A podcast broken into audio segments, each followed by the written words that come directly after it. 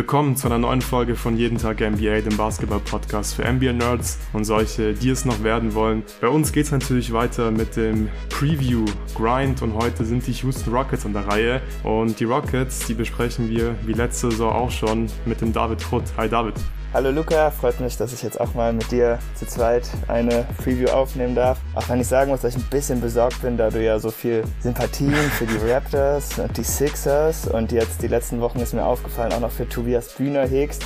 Aber ich hoffe, dass wir trotzdem eine ganz coole Preview zusammen schustern können. Ja, das äh, hoffe ich auch und bin da sehr optimistisch. Solange wir nicht über die Sixers und die Raptors sprechen müssen oder über Siakam, glaube ich, ist alles gut. ich glaube, mit den Rockets haben wir uns ein ganz gutes Team ausgesucht und ja, die Rockets, die befinden sich mittendrin in ihrem Rebuild und die waren in der Offseason auch richtig fleißig, haben Christian Wood zu den Mavs getradet, haben sich mit John Wall auf einen Buyout geeinigt und waren dann wirklich während der Draft Night äh, sehr fleißig, haben drei Picks in der ersten Runde gehabt mit Jabari Smith, Tari Eason und Tai Tai Washington. David, du gehörst ja zusammen mit Tobias Bühner, äh, Dennis und Torben zu den Draft-Experten von Jeden Tag NBA.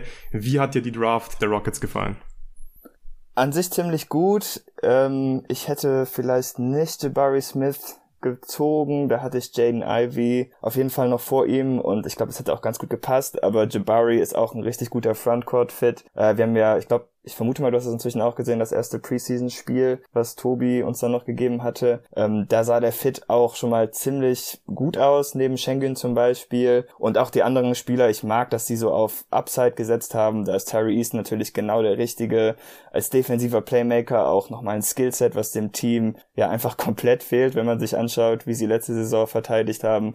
Und Tai Tai Washington, da war ich jetzt nicht so ein großer Fan, aber ähm, ja, Spieler, die so eine Shooting-Upside haben, haben wie er, können sich halt immer noch in der NBA finden und an Point Guards hat man ja auch noch keine ganz klare Lösung. Deshalb fand ich den Pick auch überhaupt nicht schlecht.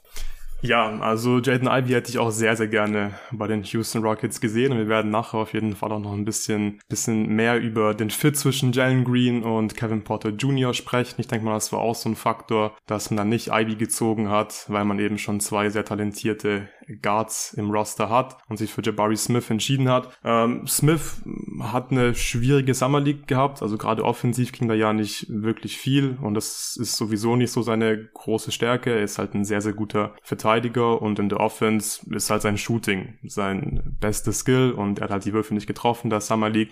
Aber da fand ich die Defense auch schon sehr, sehr gut und ich finde, es macht auf jeden ja. Fall Sinn, wenn du Jalen Green aktuell hast, dass du dir halt jemanden reinholst, der für mich wirklich schon das Summer League dann auch direkt ähm, All-Defense-Potenzial gezeigt hat. Also da brauche ich nicht viel Fantasie, um mir da vorstellen zu können, dass der in ein paar Jahren wirklich ein richtig guter NBA-Verteidiger wird. Von daher gefällt mir das eigentlich auch ganz gut, auch wenn ich, wie gesagt, Ivy sehr gerne bei den Rockets gesehen hätte. Und ja, Torben hat ja vor allem, glaube ich, im Wings Podcast damals äh, sehr viel Werbung für Tari Eason gemacht. Ich war sehr gespannt, ihn dann zu sehen in der Summer League und der hat mir da auch wirklich richtig gut gefallen. Also den spürt man einfach, wenn er auf dem Spielfeld ist. Ist einfach ein Impact-Spieler, ja. finde ich. Also defensiv ein absoluter äh, Playmaker, holt viele Steals, Deflections, der macht da einfach Stress.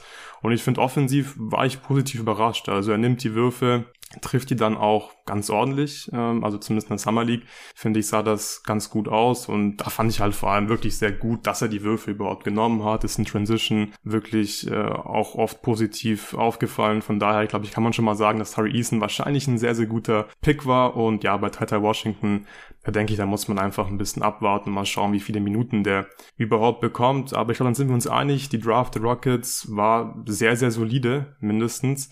Und die haben jetzt wirklich einfach sehr viele junge, talentierte Spieler im Kader. David, ich würde vorschlagen, dass wir uns zuerst über den Fit zwischen Jalen Green und Kevin Porter Jr. unterhalten, weil für mich ist Jalen Green absolut einfach hier der beste und talentierteste Spieler der Rockets und ich bin super gespannt, wie sie um ihn herum bauen. Deswegen interessiert mich, wie dir der Fit zwischen Green und Kevin Porter Jr. im Backcourt so gefällt.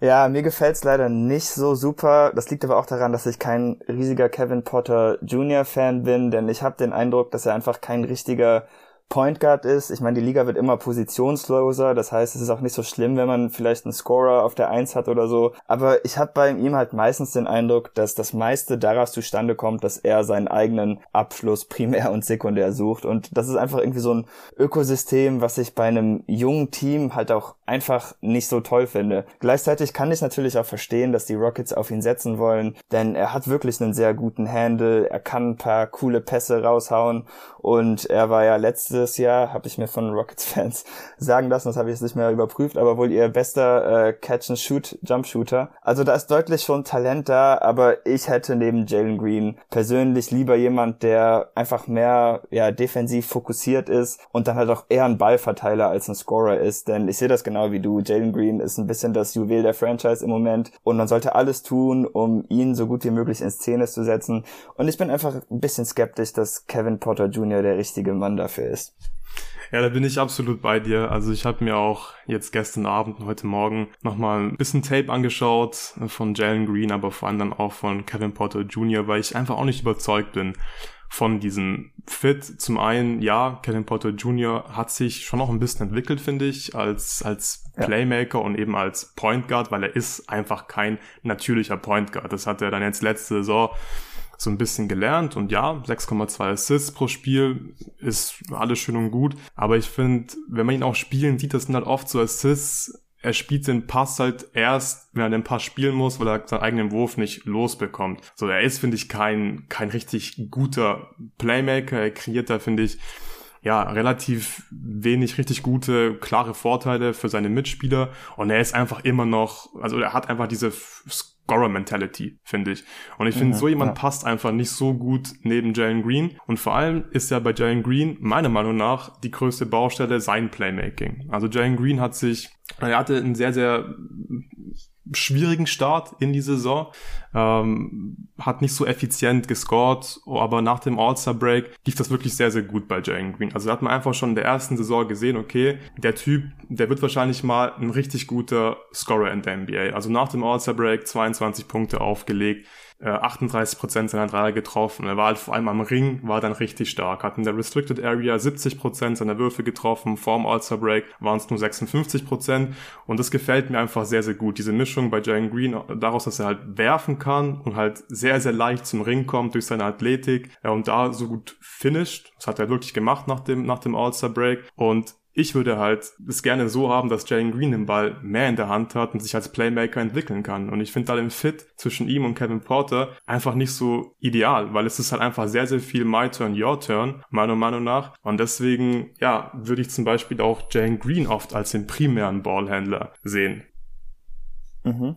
Äh, ja, da habe ich noch gar nicht so drüber nachgedacht, aber das fände ich auch ziemlich gut. In dem Spiel gegen die Spurs hatte der auch noch ein paar ganz nette Pick-and-Roll-Pässe, die man letztes Jahr auch noch nicht so oft von ihm gesehen hat, was natürlich zum einen damit auch zusammenhängt, dass es A noch nicht so im Skillset hat, aber B, dass Porter so viele dieser Possessions aufsaugt. Äh, ich würde mich auch freuen, wenn sie sich irgendwie von ihm trennen würden und dann vielleicht ein anderes Asset dafür zurückkriegen können, weil ich wirklich denke, dass das der Entwicklung des Teams gut tun könnte und das ein bisschen so eine Addition by Subtraction Jackson-Situation ist, wäre das Team jetzt schon ein bisschen weiter, ähm, ein, zwei Jahre oder so, und man könnte ihn irgendwie in eine Sixth-Man-Rolle schieben, dann wäre das für mich nochmal was anderes. Aber ich glaube, wenn man ihn jetzt einfach hier auf der Eins äh, verweilen lässt, dann tut man sich selber letztendlich keine großen Gefallen. Nee, glaube ich auch nicht. Also ich denke auch nicht, dass es jetzt unbedingt schlimm ist, dass man Kevin Porter Jr. hat, nee, weil er ist trotzdem ein sehr talentierter junger Spieler. Ist halt die Frage, was man mit ihm macht. Und ich würde mich halt eben früher oder später von ihm trennen. Am besten tradest du ihn, bekommst halt noch einen Gegenwert.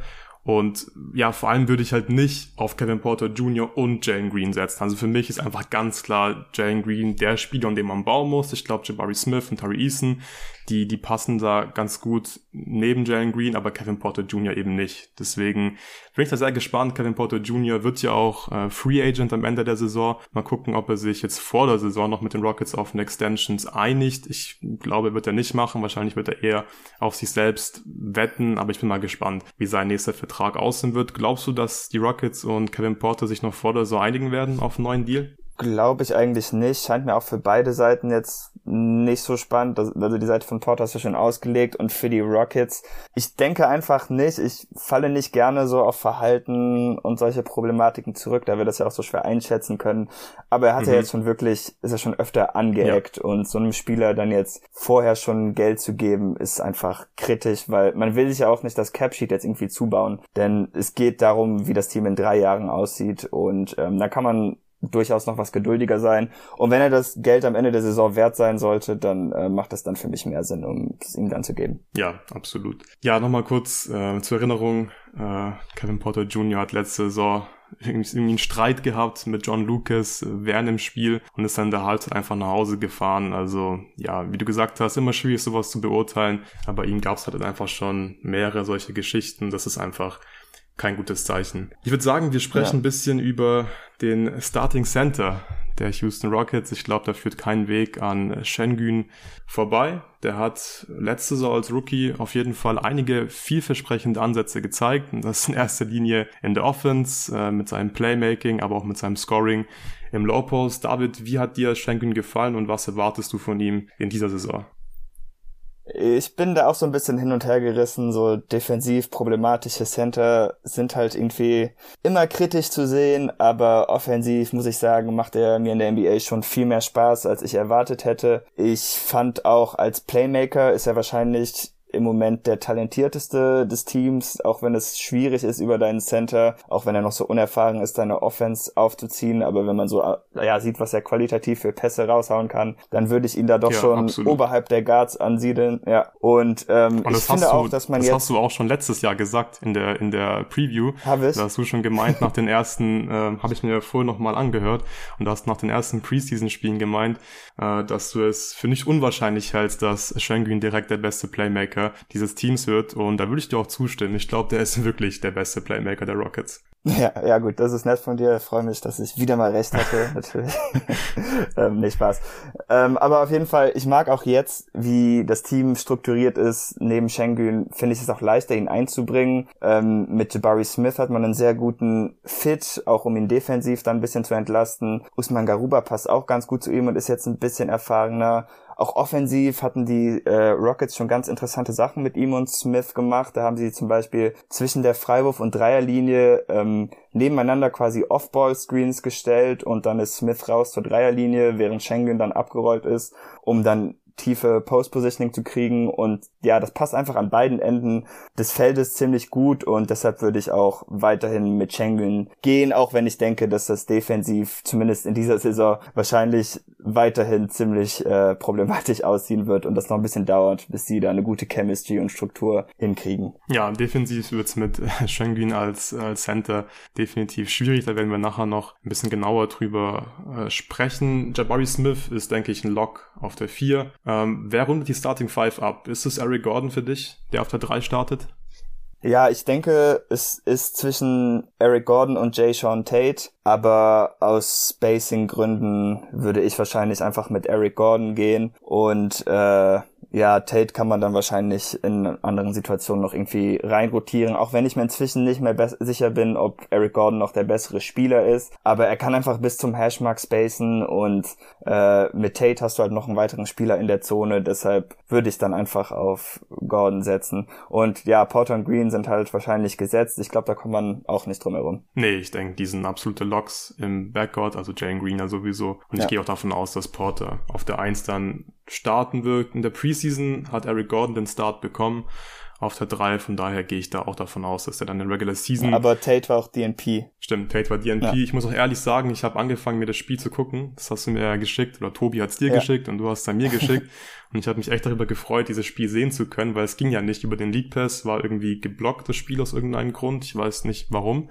Aber das war ja in diesem Mobile View und ich kann mir einfach Spiele im Mobile View einfach nicht reinziehen, weil du siehst ja im Prinzip einfach nichts. Man sieht nicht, was passiert. Die Kamera ist immer auf einen Spieler rangezoomt. Und das fand ich ein bisschen, ein bisschen schade. Ich habe mir da ja. ja. ein paar Possessions reingezogen, habe ein bisschen mich durch, durchgeskippt, aber allzu viel hat man ja leider wirklich nicht gesehen. Ja, aber Starting Five, dann sind wir uns da auch äh, einig. Kevin Porter, Jalen Green, Eric Gordon, Jabari Smith und Schengen werden wohl starten bei den Rockets. Ja, da können wir jetzt über eine Closing Lineup sprechen. Die werden wahrscheinlich eh nicht allzu viele Spiele gewinnen und ich bin mal auch gespannt, wie viel sie überhaupt gewinnen wollen dieses Jahr. Ich gehe mal davon aus, dass sie weiterhin natürlich im Rebuild sind, aber Steven Silas ist auch im Contract hier. Ich glaube, der muss auch ein bisschen mehr zeigen als letzte Saison. Deswegen wird es interessant zu beobachten, wie viel zum Beispiel Tari Eason spielen wird. Weil ich glaube, Tari Eason der wird auf jeden Fall in die Rotation kommen, der wird Minuten bekommen. Aber dann ist halt die Frage, lässt du jemanden wie Eric Gordon, keine Ahnung, 28, 30 Minuten spielen oder eben weniger und vor allem tradest du ihn im Verlauf der Saison, damit eben jemand wie Tari Eason äh, zumindest mal der sechste, siebte Mann werden kann, vielleicht sogar dann auf der drei auch starten kann. Das würde ich im Stand jetzt äh, sogar zutrauen, gerade wenn Jay Sean Tates Wurf einfach nicht so gut fällt. Aber Stand jetzt, Anfang der Saison, werden sie wahrscheinlich versuchen, ein paar Spiele äh, zu gewinnen. Wie sieht da die beste Closing Lineup aus oder die beste Lineup generell der Rockets? Ich glaube eigentlich, äh, dass es gar nicht so anders aussieht. Auch wenn ich bei Porter kritisch bin, ist er wahrscheinlich trotzdem, oder es ist sehr gut möglich, dass er auch dieses Jahr noch ihr talentiertester und bester Spieler ist. Ähnlich wie es Christian Wood letztes Jahr war, obwohl ich den auch nicht wirklich sonderlich mochte. Ansonsten ist es wahrscheinlich so, dass das auch der Starting Lineup sein sollte, aber dann wahrscheinlich Jay Sean Tate für äh, ja Schengen oder Smith rein. Das würde ich dann ein bisschen Matchup abhängig machen, was man da in der jeweiligen Situation äh, mehr braucht. Aber er hat halt schon ein bisschen mehr Erfahrung, ist ja auch schon was älter und ich glaube auch gerade defensiv wird er einfach ein besseres Konzept davon haben, was man machen muss. Und ich glaube auch, dass er neben Smith ein sehr guter Fit sein könnte, wenn man sich dann dafür entscheidet, Smith weiterhin zu spielen. Ja, ich bin auch mal gespannt, ob für Jabari Smith auf der 15, beziehungsweise Closing Lineups mit Jabari Smith mhm. auf der 4 und Garuba ja. auf der 5, weil der hat mir bei der Eurobasket wirklich sehr, sehr gut gefallen. Ich habe mir bei Weitem nicht alle Spiele reingezogen bei der Eurobasket, aber Garuba habe ich ein paar Mal spielen sehen und der sah schon richtig, richtig gut aus. Und sein Skillset passt halt einfach perfekt in die NBA. Also er ist offensiv limitiert, aber er ist halt ein guter Playmaker, gerade aus dem Short Roll. Und das passt halt perfekt in die NBA und defensiv ist er einfach ein guter, ein guter Spieler. Er ist ein mobiler Big, kann mal switchen, kann trotzdem auch den Ring äh, verteidigen. Und da bin ich wirklich gespannt, wie viele Minuten der diese Saison bekommt. Und dem traue ich wirklich zu, dann langfristig ja fester Bestandteil äh, des nächsten guten Rockets Teams zu werden, weil solche Spieler willst du eigentlich haben in der modernen NBA. Und ja, wenn der Wurf dann irgendwann noch besser wird, dann glaube ich, kann Garuba wirklich ein verdammt guter Spieler werden. Ich fand den auch wirklich super bei der Eurobasket. Ich fand es auch ein bisschen lustig, dass Willi Hernan Gomez hat ja, glaube ich, dann den Turnier-MVP gewonnen. Ja. Obwohl meiner Meinung nach Garuba in vielen wichtigen äh, Spielphasen auch auf dem Feld stand, weil er in den Situationen der bessere Fit war für das, was das Team gerade brauchte. Das war ein bisschen paradox. Wo ich halt in der NBA bei ihm noch ein bisschen Bedenken habe, ist, dass er halt nicht nur anders heißt ist, sondern auch einer der Spieler ist, der mit dem Ball in der Hand einfach nicht so spritzig ist. Und mhm. es wird einfach wirklich schwer für ihn zu scoren. Aber ähm, ja, wenn er halt viel neben Schengen spielt, der wird ihn vielleicht finden können. Und Smith ist ja dann nochmal jemand, der ihm dann mehr Platz verschaffen kann. Also das wird dieses Jahr, glaube ich, dann schon vielleicht was realistischer, wenn er sich dann was auch was wohler fühlt. Äh, sie müssen aber auch sein Playmaking einsetzen, denn sonst weiß ich nicht, ob er als abrollender Spieler zum Beispiel genug Gefahr ausstrahlen kann, wenn man ihn jetzt wirklich dann nur als Play-Finisher einsetzt. Denn da ist er, glaube ich, noch nicht gut genug. Ja, ja, also als Playfinisher, da muss er definitiv besser werden, aber er hat halt im Short Roll immerhin diese Playmaking-Fähigkeiten, die dann halt das ein bisschen kaschieren könnten, dass er halt selbst nicht so ein guter Finisher, beziehungsweise halt jetzt nicht das äh, beste und größte Lob-Target ist. Aber siehst du ihn in der NBA langfristig eher als Vierer oder als Small Ball Center?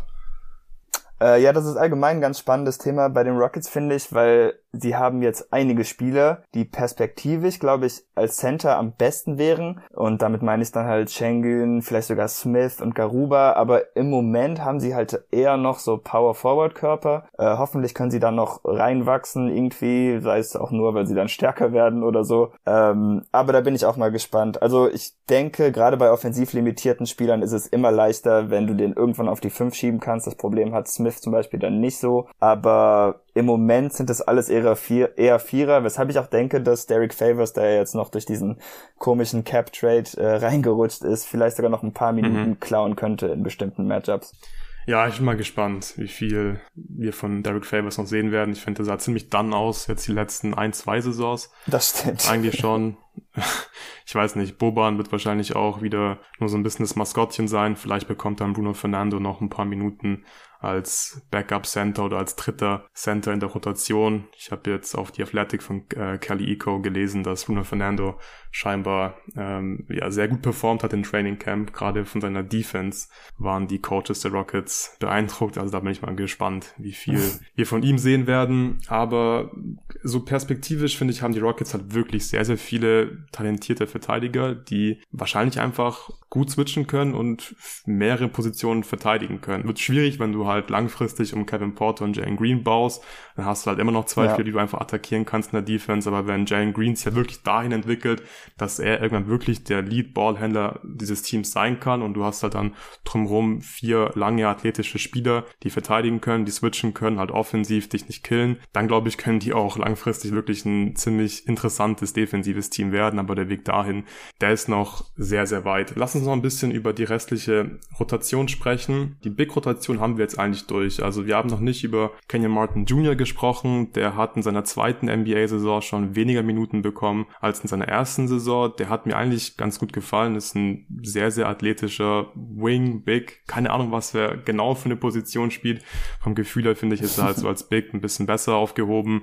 Aber für ihn wird es, glaube ich, sehr, sehr schwierig, dass er Minuten bekommt, weil die Rockets haben einfach sehr viele Typen, die halt äh, vergleichbar sind mit ihm, die halt sowohl auf der 3 als auch auf der 4 halt spielen können. Glaubst du, dass die Rockets mit ihm planen oder wird er in seiner dritten NBA-Saison noch weniger Minuten bekommen? Ja, ich fürchte nicht eigentlich, dass er noch eine große Rolle bei dem Team haben wird. Aber das ist halt wirklich so ein bisschen wie bei OKC auch inzwischen. Das Team ist so tief, aber jetzt nicht unbedingt mit guten Spielern, sondern einfach mit spannenden Talenten. Und ein paar davon werden abfallen. Und ich fürchte, dass er jetzt einfach bisher nicht genug Upside gezeigt hat, dass es sich lohnt, dass sie jetzt ihm irgendwie Terry Eason zum Beispiel oder Josh Christopher vorziehen würden. Und dann ist er für mich einer der natürlichen Kandidaten, dessen Minuten dann leider ein bisschen nach unten gehen, auch wenn ich ihn auch richtig cool finde, äh, um zuzuschauen. Ja, das denke ich auch, aber ich glaube, der wird auf jeden Fall ein anderes NBA-Team dann finden und da dann hoffentlich auch eine etwas größere Rolle beziehungsweise einfach eine Chance bekommen. Bei den Rockets ist es einfach sehr schwierig, da im Frontcourt Minuten zu bekommen. Du hast Josh, Josh Christopher gerade schon angesprochen. Der hat mir in der Summer League überhaupt nicht gefallen. Da finde ich war absoluter Chucker einfach. Und ja.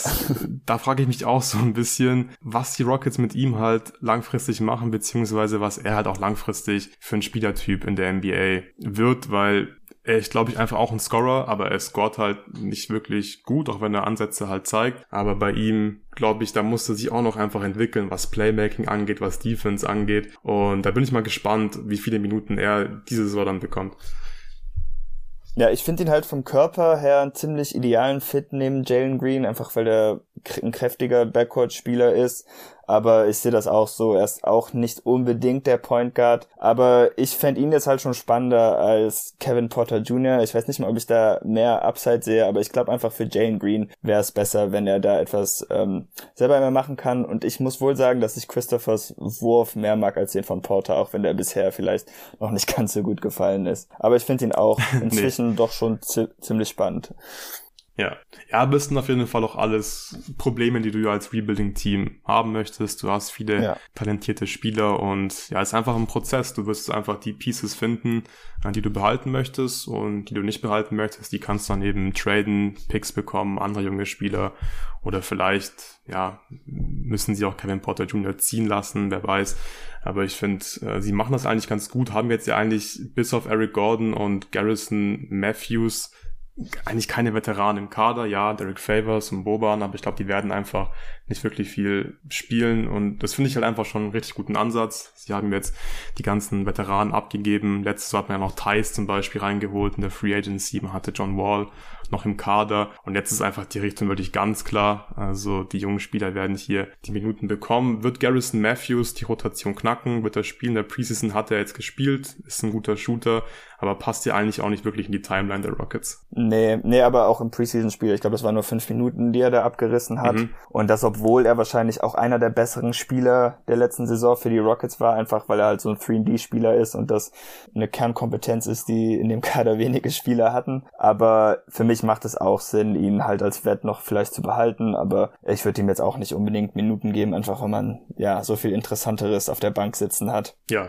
Genau. Dann würde ich sagen, kommen wir langsam aber sicher zum Spielstil der Rockets und unterhalten uns ein bisschen über die Offense. Letzte Saison hatten sie ein O-Rating von 108,7 und waren damit die 26 beste Offense der NBA. ähm, sie sind viele Post-Ups gelaufen, viele Isolations gelaufen. Ich fand das generell insgesamt einfach ziemlich uninspirierend, die Offense ähm, waren auch in Bottom 10 in Passes made, Assists und Secondary Assists, will ich jetzt nicht überbewerten, aber so einem jungen Team würde ich schon gerne ein bisschen mehr Ball Movement sehen und oft ist es halt einfach, ja, ein Pick and Roll oder eine, oder eine Isolation, dann versucht man halt zu werfen, also gerade wenn Kevin Porter oder Jalen Green den Bann hat, dann versuchen die zu scoren und passen halt wirklich nur, wenn es sein muss. Also da würde ich mir wirklich wünschen, dass sich der Spielstil ein bisschen ändert. Wie haben dir die Rockets letzte Saison gefallen und äh, was erwartest du dieses Jahr? Wird sich irgendwas verändern oder werden wir weiterhin einfach ja viele Isolations und viele Pick and Rolls sehen? Ja, ich fand es nicht so toll. Ich denke aber, das war auch ein bisschen der Tatsache geschuldet, dass Kevin Potter Jr. und Christian Wood halt die besten Offensivspieler waren. Ähm, mhm. Sie haben ja irgendwie primär so ein bisschen so eine Five-Out-Aufstellung gehabt. Und ich muss sagen, ich finde Five-Out zwar cool, aber um das zu machen, musst du halt auch die richtigen Shooter dafür haben. Und die Rockets waren letztes Jahr eigentlich nicht in der Situation, wo man mit so einem System erfolgreich sein kann. Äh, sie haben jetzt schon gesagt, zumindest hatte Silas das auch gesagt, vor oder nach dem ersten Preseason-Spiel, sie wollen jetzt halt ein bisschen vor-out One-In spielen. Das macht natürlich auch viel mehr Sinn, wenn Schengen jetzt der Starter ist, ähm, ihn dann in der Mitte zu haben und ja, die Schützen dann außenrum zu haben. Ich denke, das ist ganz gut, weil dann kann man die Offense ein bisschen vielseitiger aufziehen, dann kann man über Schengen noch ein bisschen mehr Offense laufen lassen. Aber ja, was jetzt den Erfolg angeht, ich denke trotzdem, dass da noch viele Isolation Plays bei sein würden, werden, einfach weil sie halt, wie gesagt, nicht so die tollen Playmaker haben auf den Flügelpositionen. Und super erfolgreich werden sie wahrscheinlich auch nicht sein. Ich hatte mir auf äh, Cleaning the Glass mal so ihre Offensive Play Contexts angeschaut mhm. und man muss sagen, die sind eigentlich überall Bottom 10, wenn nicht sogar Bottom 5. Also das wird sich dieses Jahr, glaube ich, auch nicht großartig ändern. Und ich meine, äh, die Rocket Scouts werden ja auch auch wenn man ja mal gegen Scoot Henderson gesehen haben und wahrscheinlich wollen die auch nicht, dass sich dieses Jahr da allzu viel ändert. Ja. wahrscheinlich nicht, ja. Aber ich gehe auch davon aus, dass, dass die Offense zumindest äh, schöner aussehen wird. Es wird mehr Spaß machen, der Rocket zuzuschauen, einfach weil Schengen wirklich so ein cooler Playmaker ist und der wird jetzt einfach deutlich mehr Minuten bekommen, ist der Starting Center und ich denke, das wird man einfach auch sehen, weil er ist ja auch jemand, der den Ball dann einfach viel in der Hand hat. Ich denke, bei Schengen ist es auch so ein bisschen, dass sich die Mitspieler ein Stück weit dran gewöhnen müssen, was für Pässe spielt auch da, darüber haben die Rockets Coaches äh, gesprochen. Und ich glaube, in der zweiten Saison, da wird das dann schon ein bisschen, ein bisschen besser aus und die Offense, die wird dann einfach, ja, einen schöneren Flow haben, einen besseren Flow haben. Ich glaube, wirklich gut wird das auch dieses Jahr nicht. Sie haben zwar viele talentierte Spieler, aber die müssen sich einfach alle im Prinzip noch entwickeln. Also selbst ein Jalen Green, den ich wirklich sehr, sehr überzeugend fand, der letzte Saison, wenn der halt als Playmaker nicht einen Schritt macht, dann finde ich, ist Jalen Green halt noch niemand, der jetzt seine Offense alleine schon auf, keine Ahnung, Top 15 Niveau hebt. Ähm, da muss er sich einfach wirklich, wie gesagt, als Playmaker äh, noch entwickeln. Ansonsten, was mir ebenfalls nicht so gut gefallen hat letztes Jahr war die Transition. Also kein Team war so schlecht in Transition wie die mhm. Rockets und das ist so ein bisschen unverständlich, finde ich, für so ein junges Team, die ja wirklich viele Athleten im Roster haben. Und man hat halt auch in der Defense einige Turnover forciert. Man war da jetzt nicht in der Top 10. Ich glaube, man war auf in der Top 15, glaube ich. Also man hat schon durchaus ab und zu Gelegenheiten gehabt, nach Turnovern ja zu pushen und in Transition zu kommen. Aber sie waren einfach nicht gut in Transition, sind auch nicht oft in Transition gegangen. Kannst du dir erklären, warum sie das nicht gemacht haben? Ja, also weshalb sie es nicht oft gemacht haben, das würde ich halt daran festmachen, dass sie defensiv einfach keine Stops forcieren konnten und dann wird es natürlich auch schwierig, in Transition zu kommen, aber weshalb sie so schlecht waren, als ich das eben aufgerufen hatte, äh, war ich auch ein bisschen schockiert. Ja. Das muss besser sein. Ich weiß nicht, ich meine, Transition ist ja jetzt nicht so der Aspekt, wo sich das Playmaking so stark abzeichnen sollte, aber Athletik haben sie ja eigentlich, also das war wirklich ein bisschen verwunderlich, aber vielleicht kann man ja, wenn man jetzt Terry Eason ein paar Minuten gibt, äh, endlich mal einen richtigen Transition-Terror dazu holen, der das Blatt dann ein bisschen wendet oder so. Ja, das stimmt. Tarisen wird mit Sicherheit ein paar Dunks und Layups in Transition bekommen. Aber so insgesamt, David, letzte Saison, wie gesagt, auf Platz 26 gelandet in der Offense. Was ist da dieses Jahr drin? Also so im Realistic Case, wo landen die Rockets im Offensivrating? Ja, boah, also wenn ich ehrlich bin, werde ich jetzt wieder Bottom 5, finde ich, gesagt. Man ist nämlich schon noch, gehört immer noch zu den unfähigeren Teams, fürchte ich. Ich glaube, im Osten die schlechten Teams, die werden offensiv noch ein bisschen mehr Schwierigkeiten haben, wie die Pistons und Magic vielleicht, weil es da ja auch nicht so klare Antworten gibt. Obwohl die Magic finde ich jetzt vielleicht auch schon wieder spannender. Ja, boah, keine Ahnung. Ich glaube, es wird ein Bottom 5, finde ich. Denn wie gesagt, man hat keine etablierten Playmaker. Äh, Shooting ist noch ein bisschen Fragezeichen. Klar, man hat das sich ein bisschen dazu gedraftet, aber weiß man natürlich nie, ob das als Rookie dann schon für Jabari Smith irgendwie einschlagen kann. Auch wenn er in dem Spiel gegen die Spurs äh, ziemlich gut aussah, da hat er auch besser die Lücken gefüllt, als er es noch in der Summer League getan hat, fand ich, und sogar einen Pull-up in Transition genommen. Aber ja, Shooting und Playmaking sind somit die wichtigsten Sachen für eine NBA-Offense stand heute natürlich. Und das haben sie einfach nicht so wirklich und deshalb wird es schwierig. Ja, bin ich voll bei dir. Ich habe mir auch aufgeschrieben, Platz 25 hier im Realistic Case, also auch Bottom 5. Offense, ja. Äh, es ist einfach so, es gibt einfach sehr viele gute Teams in der NBA nächste Saison. Ich glaube, von daher sind sie einfach automatisch einer der schlechtesten Offenses der gesamten Liga und Spoiler Alert in der Defense wird es meiner Meinung nach auch nicht anders aussehen. Und ich glaube, da ja. ist einfach nicht viel mehr drin. Und vor allem das Playmaking, das fehlt halt einfach. Also du hast zwar zum Beispiel mit Tate jemanden, der für seine Position, seine Rolle ein ganz guter Playmaker ist, aber wenn halt Kevin Porter und Jalen Green deine Starting Guards sind, dann, dann hast du einfach ein Problem, weil da hast du zu wenig Playmaking auf von der Bank, kommt da dann relativ wenig und dann kannst du eigentlich keine keine richtig gute NBA-Offense laufen. Ich würde sagen, wir kommen zur Defense.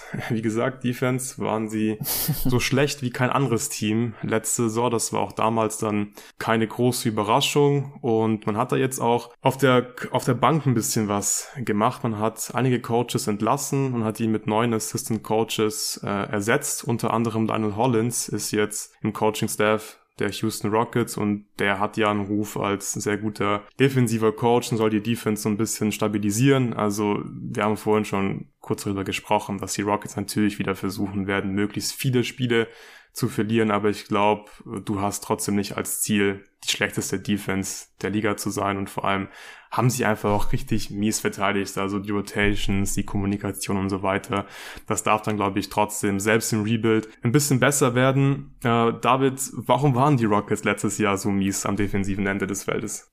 Ja, es fehlte wirklich ein bisschen die Struktur. Mit dem Starting Lineup hat man halt auch leider überhaupt keine Point of Attack, äh, Pressure Defense oder so. Deshalb fällt es den Guards dann natürlich auch ziemlich einfach, um ähm, die Defense der Rockets in Rotation zu bringen. Und wenn die De Kommunikation dann auch noch nicht stimmt, wenn man so viele unerfahrene Spieler hat, die dann auch keine defensiven Playmaker sind, dann wird das Ganze einfach ziemlich schwierig. Ähm, die Erfahrungen hat man dieses Jahr halt noch immer nicht so wirklich, auch wenn man jetzt ein paar Jungs mit mehr Potenzial hat auch als Playmaker, aber ich denke, das wird dieses Jahr wieder ähnlich übel aussehen. Ich will jetzt nicht zu viel ableiten aus dem einen Preseason-Spiel gegen die Spurs. Ich habe versucht, ein bisschen nachzuvollziehen, was sie da gemacht haben defensiv. Ähm, sie sind auf jeden Fall, haben sie sehr viel Help gespielt, da waren die wirklich sehr aggressiv, auch einfach die Shooter aufzulassen, um dann in die Zone rüber zu rotieren, aber so die, das Base-Scheme, muss ich sagen, war mir gar nicht so klar. Ich hatte den Eindruck, dass die Drop spielen wollten, aber auch da stimmte die Kommunikation nicht so wirklich und dann wurde da relativ oft geswitcht. Gegen dieses Spurs-Team, äh, auch einer der Kandidaten, um schlechter zu sein als die Rockets natürlich in dieser Saison, hat das gereicht und funktioniert. Äh, die konnten trotzdem nichts treffen, auch nicht die offenen Dreier. Aber wenn man dann wieder auf ernstere Teams mit Ambitionen trifft, dann denke ich, dass man auch hier leider mit einem Bottom 5 Finish äh, wieder liebäugeln wird. Ja, das denke ich auch. Also ich habe ich hab wirklich mehr Hoffnungen für die Offense als für die Defense, weil ich glaube, es ist einfach auch sehr schwierig, ein passendes Scheme zu finden oder ein Scheme zu finden, mit dem du halt besser bist als Bottom 5, wenn Shengun dein Starting Center ist. Also offensiv wirklich super Flashes gezeigt in seiner Rookie-Season, aber defensiv finde ich ihn wirklich sehr, sehr problematisch und eigentlich ist es wirklich egal eigentlich, was für ein Scheme du mit dem spielst, weil ich finde im Drop, keine Ahnung, da ist einfach zu schlecht. Also du kommst dann halt an den Ring und dann findest du am Ring im normalerweise gegen Schengen. Die Rockets waren auch als Team nach den Nuggets das schlechteste Rim Protection Team der gesamten Liga, also hatten die schlechteste Defended Field Goal Percentage am Ring. Ich glaube, daran wird sich auch nicht super viel ändern dieses Jahr. Und wenn du mit Schengen halt ja am Level vom Screen verteidigst, da ist er dann so oft einfach im Niemandsland, sobald ein Pass kommt, sobald er rotieren muss und da kriegen sie einfach ständig leichte Punkte. Wenn Schengen mal switchen muss, dann kassiert er eigentlich automatisch automatisch ein Blow-by. Und ja, um irgendwie so eine sehr aggressive Pick-and-Roll-Defense zu spielen, wo dann Schengen irgendwie viel hatcht, dann bräuchtest du halt eine richtig gute Backline-Defense. Und ich glaube, die haben die Rockets Stand jetzt auch nicht, aber ich bin trotzdem gespannt, was sie machen. Ich glaube, persönlich würde ich versuchen, irgendwie was relativ aggressives zu spielen in der Pick-and-Roll-Defense, damit man halt Schengen nicht als Rim Protector hat und dann halt versuchen, ein paar Turnover zu, zu forcieren, um dann in Transition zurückzukommen, weil du hast halt viele Athleten, bin mal gespannt, ob sie es machen, aber ich glaube, das wäre so das beste Mittel. In der Defense, aber egal, was sie da machen werden, also für mich äh, nicht mal Bottom 5, also ich glaube, Realistic Case ist wirklich so Platz 27, äh, wenn es gut läuft für die Rockets, weil sie haben einfach ein Problem Problem, wenn dein Starting Center halt so ein mieser Verteidiger ist. Ich weiß nicht, ob ich das äh, ein bisschen über, überbewerte, ob du Schengen irgendwie ein bisschen positiver siehst am defensiven Ende des Feldes, aber ich bin da wirklich nicht so ein großer Fan. Wie schätzt du es ein? Und vor allem auch so seine Entwicklung. Also kann er irgendwann ja, ich weiß nicht, ein neutraler Verteidiger werden zumindest. Ja, ich finde es schwierig. Ich finde, wenn man ihn so auf der Jokic-Sabonis-Skala irgendwie anordnen will, er hat einfach nicht ganz das Spielverständnis von Jokic. Ist mhm. aber, glaube ich, schon ein bisschen athletischer als beide. Das sieht man manchmal bei seinen Chase-Down-Blocks, die der dann überraschend raushaut. Aber es ist halt immer noch ein Problem, dass du immer von hinten verteidigen musst, denn als Center ist dein Job zwischen dem Mann und dem Ring zu bleiben und nicht von hinten dann irgendwie noch aufzuräumen. Das ist eigentlich nicht so die Idee. Ähm, deshalb denke ich schon, dass er vielleicht besser werden könnte als Sabonis, einfach weil weil er etwas athletischer ist. Aber ähm, ja, ich weiß nicht, wirklich gut wird er nicht sein. Und das war ja auch der Grund, weshalb wir ihn damals in, sag ich mal, unserer Dra Draft-Redaktion ihn alle nicht in der Top 20 hatten. Einfach, denn auch wenn das offensiv jetzt alles so zusammenkommt und passen sollte, wie es ja heute eigentlich sogar fast aussieht, dass er auf dem richtigen Weg ist, wird das defensiv einfach so ein riesiges Problem. Ähm, vielleicht später, wie gesagt, Jabari Smith, Usman Garuba, das sind genau die Spieler, die du neben ihm haben willst, um es vielleicht irgendwann zu ermöglichen. Aber das wird nicht dieses Jahr sein. Nee, wird es definitiv nicht sein. Aber ich glaube tatsächlich auch, dass, dass es insgesamt sehr, sehr schwierig wird, mit Schengen auch langfristig halt äh, eine solide Defense aufzubauen. Und deswegen weiß ich auch nicht, ob Schengen wirklich dann ja ein Starter bei einem guten Team sein kann. Ich habe so ein bisschen das Gefühl, dass es für ihn eher in die Richtung so sechster Mann beziehungsweise halt ja offensiver Center von der Bank, der dann vor allem in der Regular Season halt einen guten Job machen kann. Aber da fehlt mir stand jetzt wirklich die Fantasie, um mir vorstellen zu können, ja. wie er irgendwann ja viele Minuten bei einem guten Playoff-Team bekommt. Das ist eigentlich ein bisschen schade, weil seine Offense halt wirklich so viel Bock macht. Aber mal gucken, ob er in seiner zweiten Saison uns ein bisschen überraschen kann und defensiv ja sich in die richtige Richtung entwickelt. Ansonsten Rebounding war auch ein Riesenproblem. Ich glaube, dafür ist Schengen auch so ein bisschen mitverantwortlich. Ist nicht der beste Rebounder, aber die Rockets, die waren das schlechteste defensive Rebounding-Team der gesamten Liga. Hilft auch nicht äh, in der Defense.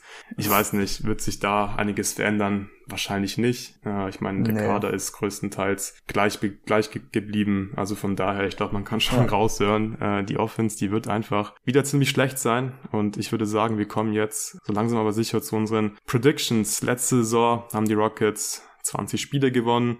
Mal gucken, wie viele dieses Jahr holen. Aber wir starten erstmal mit dem Best Case. David, was ist denn das Best Case für diese Rebuilding Houston Rockets und wie viele Spiele würden sie im Best Case gewinnen? Ich habe, aber boah, wenn ich das jetzt schon so lese, bin ich glaube ich schon wieder viel zu hoch damit. Ich, ich hatte jetzt einfach mal 27 genommen, aber dann müsste halt entweder Kevin Porter Jr. oder Jalen Green halt diesen richtigen Sprung zum Offensive Creator irgendwie machen, um das irgendwie zu ermöglichen. Und die Defense darf halt keine Vollkatastrophe sein. Äh, aber ich merke gerade so, wie ich das alles sage, ich weiß nicht, ob ich da wirklich dran glaube, dass sie so viel gewinnen können, auch weil sie es ja auch überhaupt nicht wollen würden. Ähm, guter Best Case Case von mir, ich weiß, danke. Ja. ja, hat sich nicht so gut angehört, äh, dein Best Case. Bei mir sieht's ähnlich aus. Also ich glaube im Best Case, da explodiert Jane Green einfach so ein bisschen seiner zweiten Saison, was ich ihm schon durchaus zutraue oder ist zumindest nicht für komplett unrealistisch äh, einschätze, weil wie gesagt, nach einem All-Star-Break sah das wirklich schon sehr, sehr gut aus. Also als Scorer hat er, finde ich, da wirklich überzeugt, trifft seine ja. Dreier, nimmt viele Dreier, über zehn äh, pro Spiel, äh, über 10 pro 100 Possessions, so rum. Und er ist halt auch ein guter Pull-Up-Shooter, er ist ein guter Catch-and-Shoot-Shooter und er kommt halt ziemlich leicht zum Ring aufgrund seiner Athletik. Er hat jetzt nicht die krassesten Moves, was sein Ballhandling angeht, aber er kommt halt zu seinen, zu, zu seinen Spots, hat da auch ein paar schöne Finishes im Repertoire und ja, so ein Skillset gefällt mir persönlich halt einfach sehr, sehr gut. So diese Mischung aus, ich komme zum Ring, treffe da sehr, sehr gut und habe auch noch einen Dreier. Ich finde, ähm, das will ich halt eigentlich von meinem, von meinem Guard, der halt irgendwie mein Star sein soll. Das bringt Jalen Green mit. Wenn das Playmaking jetzt noch dazu kommt, dann glaube ich, ist Jalen Green halt wirklich fast schon auf All-Star-Niveau. Also klar, defensiv ist er nicht gut, aber er könnte locker halt sehr, sehr gute Zahlen auflegen und er wird auch kein All-Star, weil die Rockets nicht, nicht, nicht genug Spiele gewinnen werden. Aber einfach so von der Production her, glaube ich, kann das schon so ein bisschen Richtung All-Star-Level gehen, im absoluten Best-Case-Szenario. Und das traue ich ihm halt auch, wie gesagt, ein Stück weit zu. Bin ein Fan von Jalen Green, wie man vielleicht raushören kann. Ich bin da sehr, sehr optimistisch gestimmt, was seine Entwicklung angeht, aber ja, selbst dann wird die Offense halt im besten Fall, keine Ahnung, Top 20 sein, also viel mehr ist da glaube ich wirklich nicht mhm. drin, weil du hast dann trotzdem immer noch zu wenig Playmaking, zu wenig Shooting. Und wie gesagt, die Defense, äh, da sehe ich halt und da habe ich noch weniger Hoffnung, also selbst wenn jetzt mit Lionel Hollins da ein geiler äh, defensiver Assistant Coach auf der Bank sitzt, die werden trotzdem noch mies sein. Und ich glaube da im Best Case halt wirklich irgendwie so Platz 23 oder so und dann gewinnst du halt einfach nicht so viele Spiele. Ich habe mir aufgeschrieben 26 Siege im Best-Case-Szenario. Hast du gerade eben schon eine Zahl genannt bei deinem Best-Case? Ja, ich hatte 27 gesagt. Dann sind wir 27, doch nicht ganz so weit ja. auseinander. Genau, ja.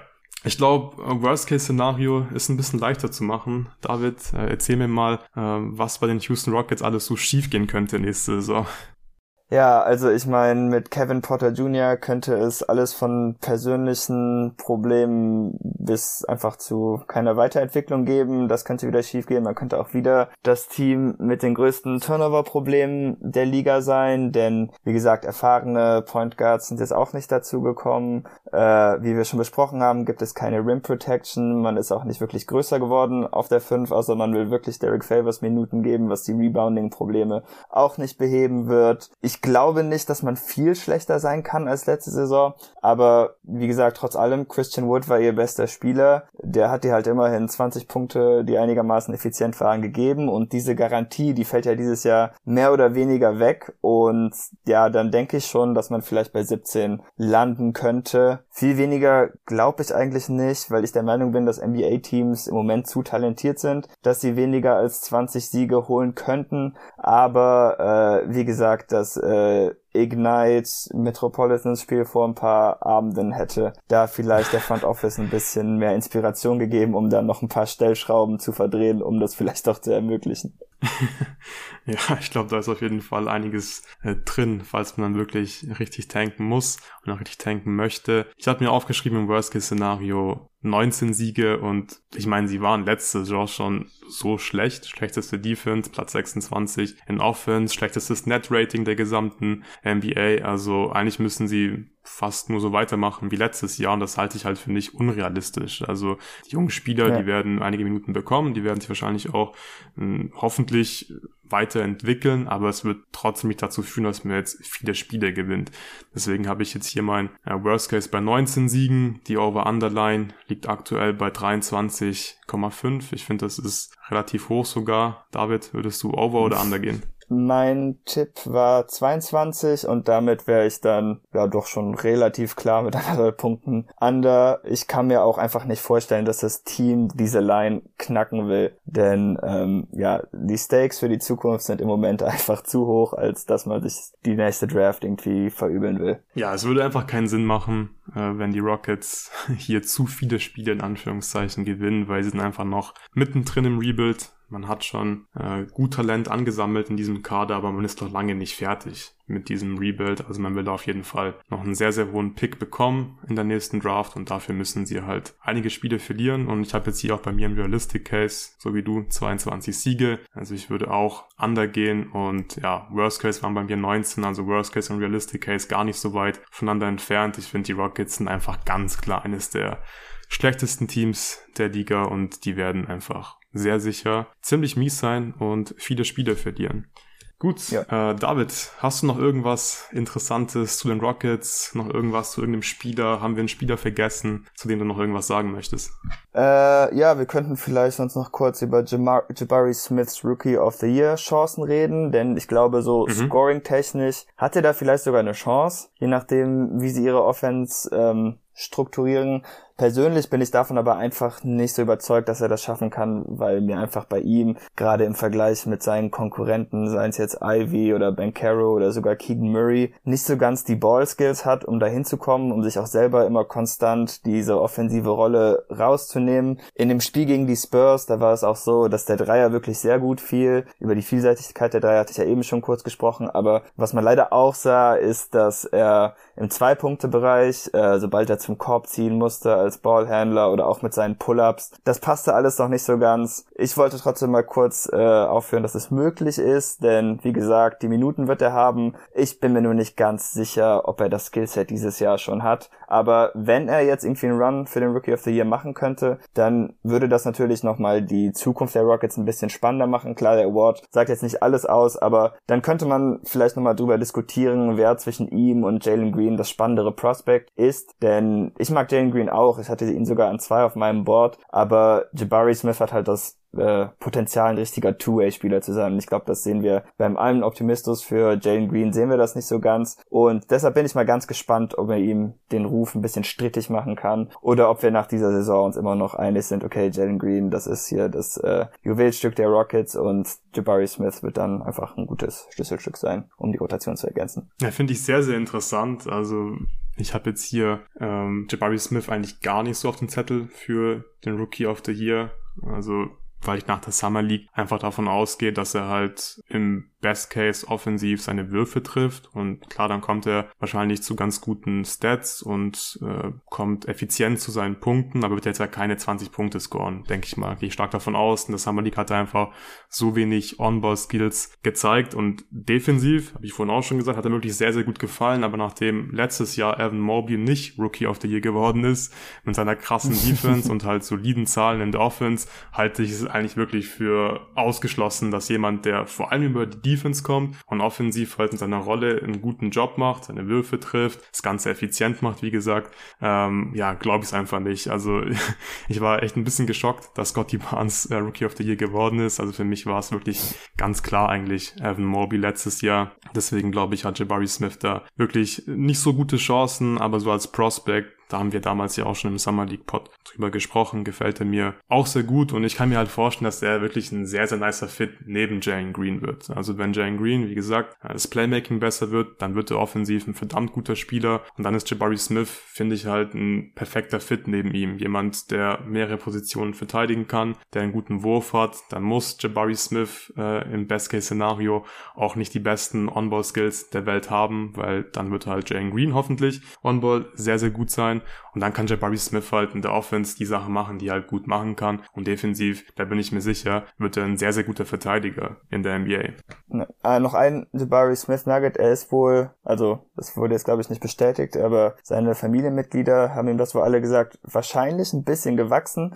Äh, das würde die Sache auch nochmal ein bisschen interessanter machen. Muss jetzt nicht vielleicht so ein Janis Spurt sein, wo der dann irgendwie im Sommer auf einmal fünf Zentimeter größer wird. Aber wenn er hier so, so zwei, drei Zentimeter mitnehmen könnte, dann wäre das auch nochmal ein ganz interessantes äh, Ding für ihn. Ja, absolut. Also wenn der irgendwann äh, wirklich regelmäßig die Spiele auf der 5 äh, closen kann, dann glaube ich, kann man wirklich ein sehr, sehr spannendes Team um ihn und Jalen Green bauen. Ja. Wir werden es sehen.